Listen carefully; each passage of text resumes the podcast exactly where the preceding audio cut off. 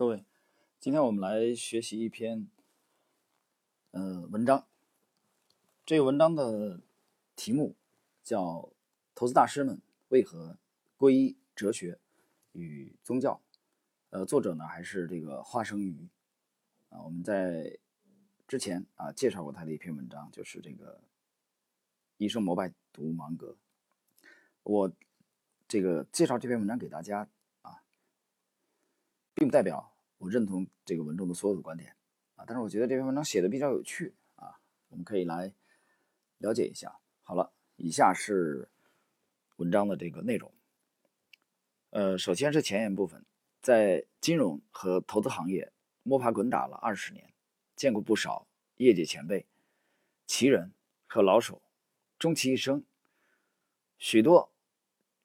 老道行家们最后都捡起了某一种哲学。或者宗教，或者说哲学和宗教，最终都成了投资大咖们的皈依法宝。我想，这似乎已经是任何一个想要穷尽心力和智慧，探求和追寻生活意义和世俗价值的人所必然会走上的一条道路。人类最伟大的物理学家之一爱因斯坦曾经说过：“宇宙最令人难以理解的就是它的可理解性。”他在1929年回答。美国犹太领袖赫伯特·金斯坦的《上帝之信》中说道：“我相信斯宾诺莎的神，一个通过存在事物的和谐有序体现自己的神，而不是一个关心人类命运和行为的神。”这段话的关键词是“存在事物的和谐有序”，而这就是每一种投资体系和每一个专业投资人，无论是价值投资还是。量化归因，亦或者是技术分析，所在苦苦找寻的那个最终存在。我的体会是，这些历经市场起伏和人性磨练的朋友们，最后会转向哲学宗教领域寻求依据，并不仅仅是为了在日复一日的名利场中找到一片心灵的净土，而是因为他们在金融市场中看到了太多的世事无常，看到了太多的人心诡辩。市场不足事，人心不足事，因此，只需找到一套和谐有序、稳定、可靠的投资原则。呃，在进入正文之前啊，我们要解释一下，这个是这个花生鱼啊，在三天以前，也就是五月十八号啊，刚刚写的一篇算这个长篇的投资随笔啊，我读到以后，我觉得比较有趣。啊，我说介绍给各位，好了，那么以下呢，我们进入本文的呃正文部分的内容啊，可能篇幅有点长，大家要耐心一点。说到投资哲学，在这条漫漫无尽的征途上，无数实践者前仆后继，苦苦追寻终极真理。前有本杰明啊格雷厄姆的价值投资理论，后有沃伦巴菲特的护城河思想，再有乔治索罗斯的反身性原则。这些高屋建瓴的精华思想总是过于阳春白雪，普通老百姓难以接触理解，更莫提用于实践操盘了。这是因为哲学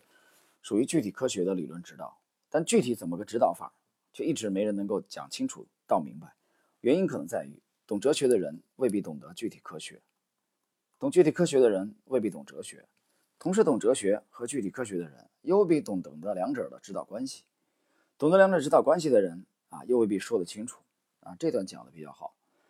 我们继续。基于自己的阅读、哲学阅读和这个投资实践啊，在接下来的文字中啊，我试图啊把这两个经典、这两个话题啊，用我最好的啊尝试、最好的这个表达来阐述。我想阐述的是哲学到底是什么玩意儿，其中包括哲学的诞生、哲学的概念啊、康德的认知结构理论、波普尔的正位主义。索罗斯的反身性理论以及理念和新的区别，在这周的中信证券二零一九资本论坛上，我跟朋友们分享交流过黄仁宇教授的大历史观，即以宏观历史之思，从历史的纵横总体联系上把握历史的微观研究对象，同时注重从较长的时段研究历史、观察历史，注重历史的结构性变化和长期的发展趋势。呃，这里解释一下啊，呃，可能黄仁宇这些年大家了解的比较多了啊。黄仁宇的这个父辈啊是职业军人，那么黄仁宇教授应该是一九一八年出生的啊。那么他的名著在大陆现在已经是几乎是人尽皆知了啊。只要你爱读历史啊，无论是这个，其实最有名的是他的这个万历十五年，当然他的这个呃，他有系列的这种著作啊。啊，比较精彩，大家有兴趣的可以去关注一下。那么刚才作者提到的是他的这个大历史观，关于这一点，其实我有很多的话要讲，但是由于今天这篇这篇呢，主要是我们学习别人的文章，那么以后有兴趣啊，我想在点财经也好啊，或者说啊喜马拉雅也好，我们再找机会跟大家交流。总之，你要关注黄宇的著作。那么不过。黄仁宇教授的大历史观解决的只是投资研究中知的方法论，知行合一的实践指导则需要王阳明先生的心学。知者行之始，行之始，行者知之成，来理论联系实践。但在知与行之间，总觉得差了点什么。有人说是格物啊，说这格物，大家去去读一下那个王阳明传，嗯，去看一看。我推荐大家去读一读这个日本啊，有几位学者研究王阳明是非常有心得的。呃，格物啊，王阳明早年怎么去在那格，在那格什么？格竹子呢？啊，隔了那么长时间，什么也没隔出来啊，最后他才啊觉得这个应该是啊由自己的这个这个心啊，不是求助于这个万物，应该求助于自身。那么我们来看，有人说是因为这个山中贼。啊这个其实来源于王阳明的这个名言，就是这个破山中贼易啊，破心中贼难啊。这是当年他去这个这个江西剿匪前后的。我们继续看，众人纷纷皆不能醍醐灌顶，直到近来读了那位拥有哲学硕士学位，自一九九三一九九四年就参与了中国股市与期货市场投机的清泽先生的《成名之境》，清泽谈投资之道，才补上可以把知与行合而为一的中间那一环。也就是信啊，这段啊，我觉得非常好。首先解释一下啊，清泽可能有些人不太了解，呃，后面有机会我们也会跟大家去解读一下清泽的这个这两部著作啊，这两部著作知名度都非常啊之高。呃，我本人其实是更喜欢第二部啊，就是《成名之境》啊，以后我们找时间跟大家去解读一下。清泽参与这个中国的呃股市和期市时间比较早。啊应该大概九二九三年就参与，而且这个他本人还有过这个参与当时的国债，呃，这个三二七的那个那个经历啊，而且还曾经最高的时候是盈利超过六百万啊，他当时几乎是成为了神啊，但是这个神迅速的跌落了这个神坛，嗯，有兴趣跟大家解读吧。这里边他提出来清泽的就是这个这个，他说补上了一课，就是知与行之间有一个信。这个信呢，我我谈一下我的理解啊。我认为这个信其实就是信仰了，就已经成为信仰了，就是你信服他，啊，后边才可能去坚守它，啊，就后边再去行。所以，在投资实践的整个完整逻辑递进关系，应该是知、信、行，因为信的终点是无条件的服从和执行。呃，读到这里的时候，我不禁要讲，我认为这是这篇文章。最闪光之处，就是虽然很简单，三个字啊，知。什么叫知？我的理解就是了解，啊，学习、体会，然后信。什么叫信？啊，信服，成为信仰。那么最终呢，成为信仰了怎么办？无条件的执行啊，服从和执行。啊，我经常举举一个这个不太恰当的这个这个比喻啊，大家听一下啊，一头猪。脱毛以后，嗯，像这个这台机器走过来，这台机器就是你的交易体系啊。你经过了无数次的验证之后，你已经高度的信服。那么这个时候，呃，猪向这台机器走过来，无条件的啊，就就这个就钻在这台机器，然后呢，这台机器呢把猪呢迅速的这个啊切割成相应的部位，然后从机器的另外一头出来的就是啊成品或者半成品，比如说火腿肠。啊，比如说火腿，啊，比如说啊，这个这个猪的内脏啊，这种相应的这种产品，就这台机器，啊，它是就是一个这个体系啊。举个例子啊，好，我们继续。好，本文第一部分内容，哲学到底是什么玩意儿？哲学起源于希腊，一般认为古希腊思想家毕达哥拉斯，呃，这个在数学界很有名的，最先在其著作中引入哲学家和哲学这两个术语。一八七四年，美国启蒙日本启蒙家西周在《百医新论》中，首先用汉文哲学来翻译 philosophy 这个词啊，philosophy 这个词。字面意思是啊，phila 这个是爱的意思，sophy 是智慧的意思啊，就是 s o p h y 这两个词的结合。从这个角度讲，哲学就是一种好奇，一种纯粹的探索求知，而不仅仅是学习。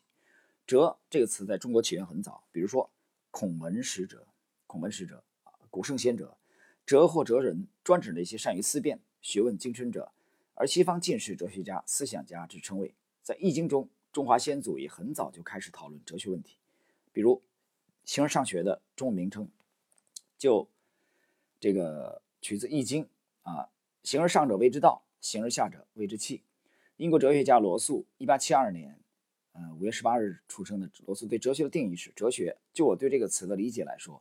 乃是某种介乎神学与科学之间的东西。它和神学一样。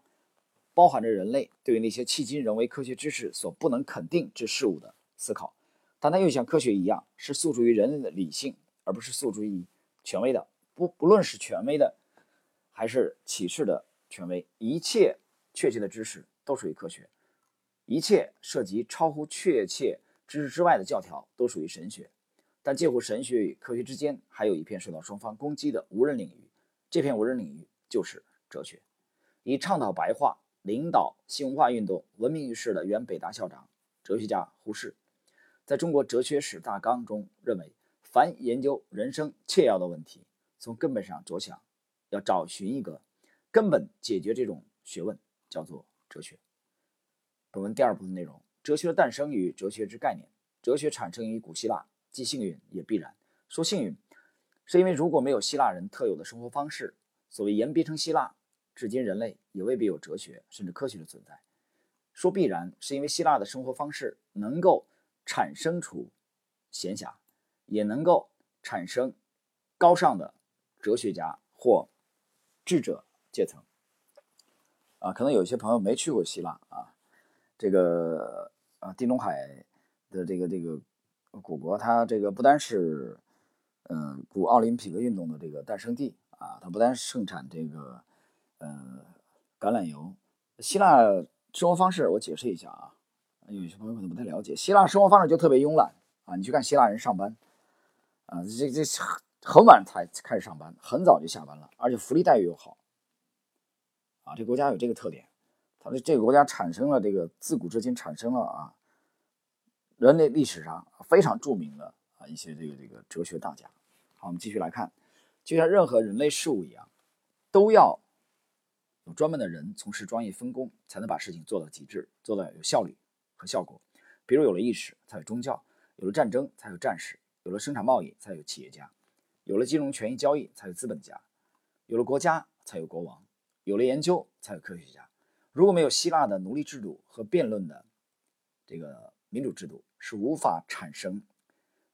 摆脱了生产纠缠、主要思考、探索自然和社会现象的哲学家阶层的。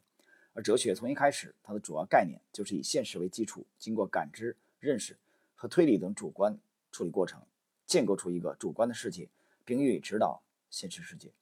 最简单的哲学其实就是数学和几何，它所采用的主要工具就是抽象，也就是建构。所用的基础就是 ideal，也就是理念，是经过抽象的概念，与所谓的艺术源于生活、高于生活的说法有些类似。从人类历史和哲学发展史来看。欧洲人和印度人是两个比较擅长抽象的民族，中国人并不属于特别善于抽象思维的民族。诸子百家中，仅仅道家、名家、阴阳家等少数学派涉及抽象思考。所谓德先生和赛先生，确实在拉长的历史视角来看是不可分的，或者紧密缠绕在一起的。TED 的演讲中，有一位物理学家李这个斯莫林专门论证了民主与科学的相似的思维结构。第三部分，投资的哲学根本是什么？按照查理芒格的见解，投资不仅是广义世俗智慧的一部分，也是微观个体生活的一部分。其核心是要做好客观决策，也就是更好的适应外部环境和生态系统。啊，第一小节，第三部分第一小节，康德的认知结构理论。清泽先生在《成名之境》书里也说，一个人很难或不可能完全将生活中的思维模式与投资中的思维模式切开，这是有道理的。这本书的核心观点是按照康德“人为自然立法”的说法而推演出“人为投资立法”的主张。这一主张依据则是康德哲学，即外在的事物是物自体，自己的字啊，物体的物，身体的体，人的理性是不可能真正把握的。物自体出自柏拉图第七封信中写给狄奥尼修斯及其家人的话中突然插入的一段对你所说的离题中。柏拉图在后面写道：“每个存在都有三个东西，即名称、定义、影像，而这三个又是获得第四个东西的知识的手段。”物自体就是第五个东西，它是与名称、定义、影像和感官知觉的摩擦中浮现出来的。简而言之，物自体就是一种抽象，它是物本身的可说性，包含了客观物质的抽象和抽象概念的这个抽象存在。我们在说它的时候也就认识它了，但同时，它由于语言必须命名并预设讨论话题的缺陷，又是不可说的、神秘的，因而当我们讨论物自体时，物自体本身便从话语和文字之间消失了，也就是说，人所能把握的只不过是人自己设定的一些思维模型而已，比如时间、空间等，人只能透过自己设定的，因而也才是可理解的思维模型，才可以更深的认识世界。康德认为，他的这一关于认知结构的说法，是扭转了人的认识的根本点，与哥白尼的日心说对地心说的革命类似，所以说自己是哲学领域的哥白尼革命。实际上，从西方哲学史来看，康德只不过是沿着休谟的路子往下走，也并没有那么大的革命性。但是，虽然康德哲学对英美经验主义、实用主义主流来说并无太大冲击，但对于以理性独断主义为主流的欧陆哲学来说，康德的思路太有必要了。康德的哲学实际上暗含了一些革命性的主张，跟大卫休谟是一样的，就是既然人类的认识只不过是人为自然立法，而不是自然本身，那么人类所能做的工作就是：第一，不承认有绝对的真理，因为所谓的真理是人类的自我立法而已；第二，认识方式有多种多样，不应有独断主义的诉求，也就是在思想领域打破垄断，实行多元主义；第三，对任何既定的自我立法都应深入理解其逻辑，尤其是通过演绎的方法，通过主动设计的方法，逼问自然界给出答案，而不是消极等待答案，不能。过于依赖归纳法，呃，我谈一下对这段的这个粗浅的理解啊。这里他谈到一个这个康德的这个，嗯，主张，就是第一点就是不承认有绝对的真理啊。我把它这个跟投资结合一下，因为我们这篇的文章的主题还是，就是哲学和这个投资结合的啊。不承认绝对的真理啊，什么叫种这个绝对真理？就是你它对应的就是相对的真理啊，绝对的。我理解啊，我举个例子啊。你比如说，其实就是一种流派，你一种投资风格流派啊，可以囊括市场当中所有的标的啊，所有的交易模式，这是不可能的。就是我们创立一个体系或者一个模型来兼顾短中长，啊，把短中长线的利润全部一网打尽，这是不可能的。这就是绝对化了啊，没有这样绝对的真理。那么，认识方式多种多样。不应有独断主义的诉求，以致在思想领域打破垄断，实行多元主义。所谓多元主义，我的理解就是投资风格的多样化。投资风格多样化啊，有人这个基本分析，有人这个趋势投资，啊，有人这个超短线日内频繁的，啊，有人这个高倍的杠杆，啊，有人呢，啊，这个长线死抱，有些人做波段，啊，所以它它是一个多元主义的。好，我们继续来看啊，第二小节，波普尔的正伪主义。往前走一步。乔治·索罗斯在伦敦金融学院的导师卡尔·波普尔，这个在之前我们介绍乔治·索罗斯所曾经有过这个介绍。呃，卡尔·波普尔的批判理性主义就是从康德来的，但同时卡尔也过于简单的用正伪主义得出结论，因为既然自我立法如此复杂，并不是说一个理论在一个事实检验后就彻底无效了，而是要重组理论内涵。卡尔·波普尔最著名的理论在于对经典的观测归纳法的批判，提出从试验中证伪的批判标准，区别科学的与非科学的。在政治上，他拥护民主和自由主义，并提出一系列社会批判法则，为开放社会奠定理论根基。波普尔认为，可证伪性是科学不可缺少的特征。科学是通过猜想和反驳发展的，理论不能被证实，只能被证伪，因而其理论又被称为证伪主义。开放社会及其敌人是波普尔的代表作。波普尔的证伪主义成为去年刚刚去世的理论物理学家。宇宙学家史蒂芬·霍金在从事理论物理和广义相对论方面的研究时的重要法宝。因为一切科学理论都是一种试探性的假说，无法证实，只能证伪，只能通过一个否定一个理论来找到一个更好的理论。因此，霍金终其一生都在挑战不可知，寻找真理。霍金也非常敢于认错，因为波普尔的证伪主义认为。科学是一个不断否定的过程，因为人的有限性，所以也将永远无法认清绝对真理。第三，索罗斯的反身性理论，著名的宏观对冲基金大师乔治·索罗斯深受波普尔的影响，以及他对主流经济学的哲学基础提出了有力的挑战。在《超越金融》一书中，索罗斯提出了反身性理论，从根本上否定了自动趋于平衡的有效市场假说。啊，大家注意啊，索罗斯否定了这个，呃。尤金·法玛他们提出来的有效市有效市场假说，市场价格总是扭曲其背后的基本面。此外，金融市场不会单纯的消极的反映内在现实，它也有积极的作用，即能够影响其所应该反映的所谓基本面。但这一点似乎没有被多少人真正认同的。直到2008年金融危机的来临，因为这一理论架构帮助索罗斯既预见到了这场危机，又在最终到来时有能力应付。反身性理论的形成，正是源于波普尔所坚持的“人与生俱来具有谬误性的”观点，而此种传承与两人都有过纳粹统治下的生活经历不无关联。呃，在之前的节目我们介绍乔治·索罗斯的时候啊，曾经着重谈过这一点对索罗斯一生的影响。啊，索罗斯强烈的这种求生啊和避险的这种欲望，是早年的这段经历，父亲的这个呃高屋建瓴，这个。非凡的洞察力，给索罗斯一家啊避免了灾难，这段经历有关系。有兴趣的去读一读这个索罗斯传记。这是索罗斯在构建其金融哲学时，将开放社会作为了一个极其重要的理论基础。波普尔曾经坦言，他的许多工作实际上只是对爱因斯坦思想的一种哲学表达。事实上，爱因斯坦几乎是卡尔·波普尔一生接触过的唯一没有被他怀疑过的思想大师。而索罗斯的著作几乎也让人产生了同样的印象，其投资哲学只是为了在金融领域证实波普尔的观点。将康德的认知结构理论和波普尔的证伪主义用于投资实践领域，我们可以得出三点结论：第一，没有绝对的投资真理，因为投资方法与逻辑在本质上是主观的；第二，投资方法和逻辑可以有多种多样，各显千秋。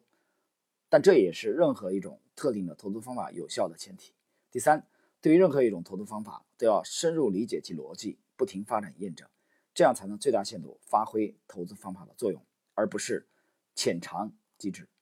呃，解释一下，这是本文啊，我觉得第二段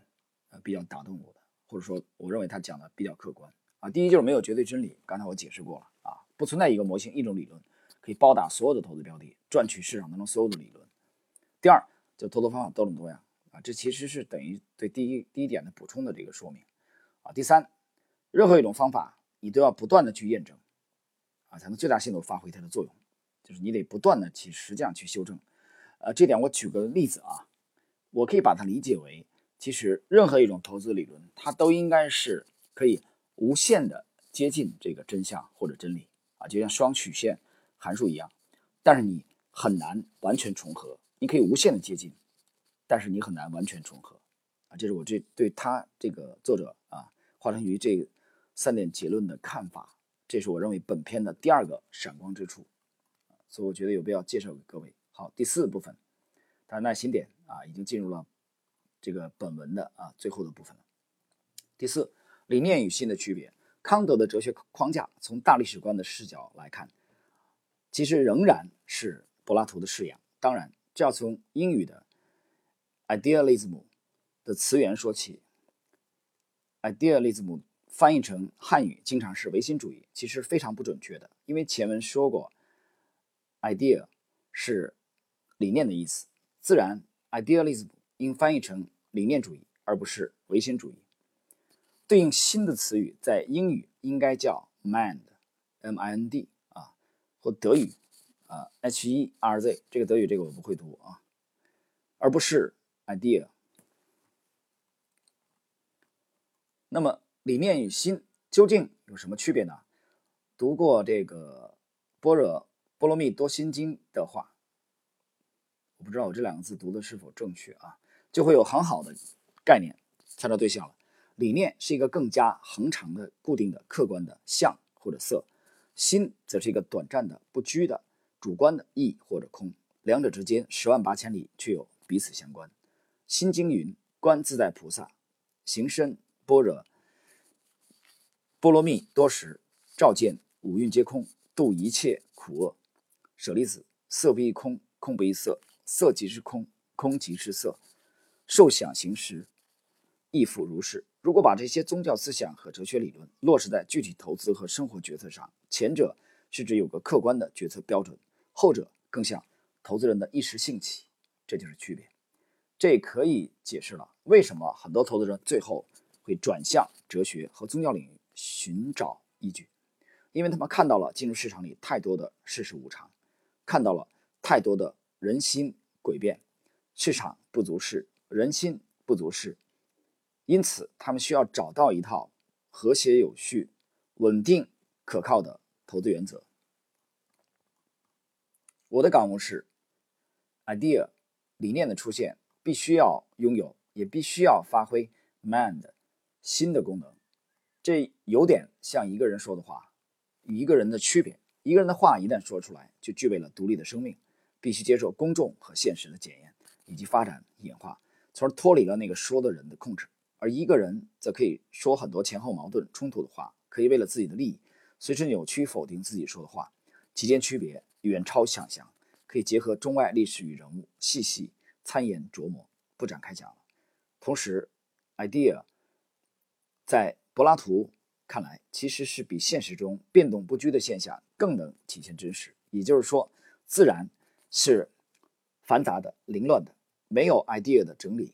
和查理芒格所说的。model 的规制啊，解释一下，这就是查理芒格那个那个那个啊格栅思维格栅的那这个模型，根本是无从理解的。后面这一点就相对容易理解了，因为对一个不懂的战略和财务分析技巧的人来说，他根本无法理解企业运营是怎么回事，财务报表是怎么回事，以及进入市场是怎么回事。因此，从投资实践和生活经验的角度来说，更为重要的是 idea 的存在还能起到。规范人的作用。第五部分啊，也是这个本文的呃最后部分了。我们来看第五部分的内容：哲学为王的历史与现实意义。哲学这个可以用作规范人的作用，是绝对不能低估的。这也是柏拉图据以主张哲学家作为王的根本原因。因为在柏拉图看来，只有哲学家更为真实的看到了本质及。idea，其他人看到只是现象，自然不能作为治理国家的依据。所以他说，除非哲学家做王，或王做哲学家，否则世界不会好。但是从现实和实践的角度来看，一个投资人所能看到的 idea 是一回事，如何将其体现出来，并在组合管理和交易执行中落实下去是另外一回事。前者需要的是认知功能，属于思想领域，这是哲学家的强项；但后者。也就是按照正确实在的 idea 来行事，属于行动层面，但并不是哲学家的强项。哲学家最多可以作为顾问，或者说具有哲学家气质或能够听懂哲学家见解、用好哲学家意见的王来实行。历史与现实也确实是按照这样的冥冥注定的规律来发展演化的。希腊的历史发展恰恰是野蛮落后的马其顿的亚历山大帝。占领了雅典和斯巴达。亚历山大三十岁时，已经创立古代历史上最伟大的帝国，其疆域从艾奥尼亚海一直延伸到喜马拉雅山脉。他一生未尝败绩，被认为是历史上最成功的统帅之一。亚历山大到十六岁为止，一直由亚里士多德任其导师，而柏拉图最得意的门生正是亚里士多德。亚里士多德恰恰更是一位经验倾向的哲学家，他部分修正了柏拉图的倾向，甚至柏拉图本身也在其后的法律篇中修正了自己过度推崇哲学家王的说法。重新回到了西方法治的轨道，但是柏拉图啊，在《The Republic》理想国一书中提出哲学家为王的思路，确实极其伟大的。他的深意是，人类可以通过哲学的思考，为政治实践贡献更多的真理。这一点恰恰成为后来美国宪法制定者的国父们所借鉴。经过几番修正案，已成为目前人类历史上最长的。还在运行中的宪法，同样的，放在金融投资领域中，乔治·索罗斯、沃伦·巴菲特和查理·芒格，尤其是查理·芒格，就是柏拉图的继承者，可以称作哲学家投资者。作为投资人，也许有另一个更大的问题还值得想想，那就是索罗斯、巴菲特、芒格出现在美国是一种偶然，还是一种必然？因为历史证明了一种哲学观或思维模式的出现，不太可能只渗透到政治或经济或宗教一个领域，很有可能是在社会、科学、金融等各种领域同时出现。这也许解释了美国在过去两百年成为世界霸主，以及美国的金融市场独步这个星球的根本原因。这也许就是古今中外的投资大家们最终捧起了哲学和宗教的原因。好了，朋友们，以上呢是这个华生于在五月十八日啊最新发表的这篇《投资大师们为何皈依哲学与宗教》啊，我们今天对这篇文章的学习啊就到这里，谢谢。